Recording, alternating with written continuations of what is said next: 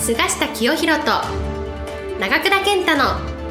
ウォールストリート式1億円の作り方。この番組は世界のお金を動かす金融街ウォールストリートで世界トップクラスの実績を残した菅下清宏と累計1100万部の本を売り上げ多くのベストセラーを作ってきた長倉健太がお金にまつわる話から稼ぎ方勉強法人脈の広げ方金融リテラシーの身につけ方などすぐに役立つ知識をお伝えしていきます。それでは今回の番組をお楽しみください。そしたら始めさせていただきます、はい。で一つ目の質問として菅下先生が高い仕事のパフォーマンスを維持するためにやってることは何ですかという質問が来てますよろしくお願いしますはい。わかりました。あ皆さん、こんにちは。菅下パートナーズ代表取締役の菅下清弘です。まあ、私は、あの、20代にですね、日本の証券会社、大和証券から、外資系の証券会社、メリル・リンチといってですね、当時、えー米国最大の証券会社に転職したんですけども、その時がちょうど28歳。えーその後東京から派遣されて、えーニューヨークでですねアメリカの証券マンとして最初の研修を約5ヶ月ぐらいニューヨークで受けてですね、まあ、初めてアメリカの文化アメリカ人に接触してしかもそのアメリカ人たちはですねウォール街というまあ全米でも一番このエリートが集まるですね街。ウォール街での経験というのを、まあ、20代の後半にしたんですね。でまあそこでのいろんな経験をですねこのシリーズで時々話していきたいとこう思っているんですけどもメリル・リンチというアメリカ最大の証券会社に入ってこの最初の研修で言われたことはですね、えーまあ、このウォール街で生き残るためにはですね社会に出てからの勉強が勝負だと。えそして私のこの、まあ、研修時代の担当してくださったあのアメリカ人これも当時エリートですね、えーウォール街で幹部級の人なんですけどこの方がですね自分はもうアメリカでもトップクラスと言われる大学ですね。スタンフォードを出てるんだけれどももうウォール街に出てからの勉強に比べればねスタンフォードの勉強なんかは幼稚園みたいなもんだとこう最初に言ったんですね。このウォール街での勉強はから比べればスタンフォードはキンダーガーデンだと、まあ、これがもう大変ショックを受けたね最初の私の経験なんですね。でその上司がですねとにかくウォール街に入ってここで頭角を現すためには金融や経済の勉強だけではダメでもう歴史から地理からですねもういろんな教養を身につけないといけないと。それはなぜかというとですねウォール街のエリートっていうのはどんなお客さんと話するかというと全米でも社会のトップクラスにいるですね。富裕層相手なんですね。富裕層の人っていうのはほとんどが教養がある。いろんな知識を持って経験も豊富。そういう人たちを相手にですね。まあ自分もそれを上回るぐらいの見識教養がないとダメだということでですね。この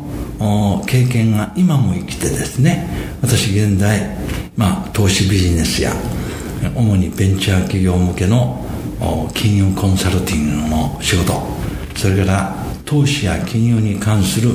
まあ著作本ですね。こういうものを書いたりしてるんですがこういう仕事を円滑に進めるために一番この大事なこと。私が自分の仕事の高いパフォーマンスを維持するために、えーやっていることはですねまずは自分自身を磨くことなんですね。日々自分を磨くこと。これは頭脳を磨くことですね。この私は毎朝あ午前5時ぐらい朝5時ぐらいに起きてますけれどもその起床した時から再びこのベッドについて眠るまでの時間ここの間にですね。まああらゆるこの新聞や雑誌や書物やそういうものに目を通してですね今世界はどう動いているかあるいは投資や金融に役立つ情報がどこにあるかと、まあ、こういうことを知るために日々新鮮な情報を取り入れる。これが私の高いそのパフォーマンスを維持するための一番大事なポイントである。これがまあ2つ目です。これがまず1つ目ですね。そして2つ目はこの自分の磨くことによってですねさらにこの周りにですね自分以上に能力のある人あるいは優れている人そういう人がいるのでそういう方からもさらにこの吸収する学ぶというためにですね、まあ、特に30代とか若い時代にはですねできるだけいろんなセミナーに出かけたりあるいはあーパーティーに出かけたり、まあ、いろんな人が集まってできるだけクオリティの高い人々が集まってきそうなですねそういうセミナーやパーティーに参加してですね、えー、自分より優れた人に出会う努力。まあ、これはもう20代30代から絶対やるべきことですね。もう20代30代の人がこの会社に入ったらもういつも会社の同僚と話している。同僚や上役だけと。あるいは昔の大学時代の友達とだけ会ってる、まあ、こういうことも大事ですけれども。しかしそれだけでは自分の能力は向上しない。自分の仕事を高いパフォーマンスで維持することはできない。一歩外に出てさらに自分より優れた人。そういう人たちとこの出会うチャンスをですね自ら掴むっていう努力が必要なんですね、えー、自分の部屋の中に閉じこもっていていいネットワークはできないということなのでまあこの2つ目に私が今も大事にしていることは時間のある限りいろんなこの集まり、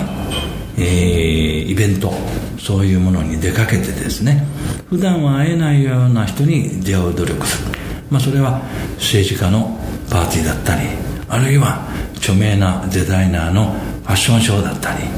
あるいは演劇に招待されたりというようなことでですねできるだけ外に出てまあ優れた人有能な人あるいは個性のある人そういう人に出会って自分自身がこの磨かれる刺激を受ける。そしてさらに、えー、一段上の自分を目指す。これによってですねこの日々自分の仕事のパフォーマンスを高めていくと、まあ、こういうことを今も努力してるわけなんですね。これは私だけじゃなくてこれをお聞きになっている方がもう今日から私は始めればいいと思います。すぐいい結果が出てきます。え外に出ていい人に出会う努力。そしてもう一つは日々自分を磨く。この体と頭この頭脳を磨くだけでなくてですね、えー、最後に申し上げますが高いパフォーマンスの仕事を維持するためには健康でないと維持できないんですね。だから頭脳を磨くだけじゃなくてこの体調の管理健康こういうことがまあ当たり前のことなんですが意外とこれをまああんまり安易に考えている人がいる。そして夜中までお酒飲んだりしてですね、えー、体調を崩すというような人もまあ若い世代にはそういうこともあると思いますが次第にそういうことも注意してですね日々の体調を管理しそして長く健康でいられるような生活習慣これをつけることが大事だと思います。以上です。本日の番組はいかがでしたか？この番組は毎週お送りしております次回も楽しみにお待ちください。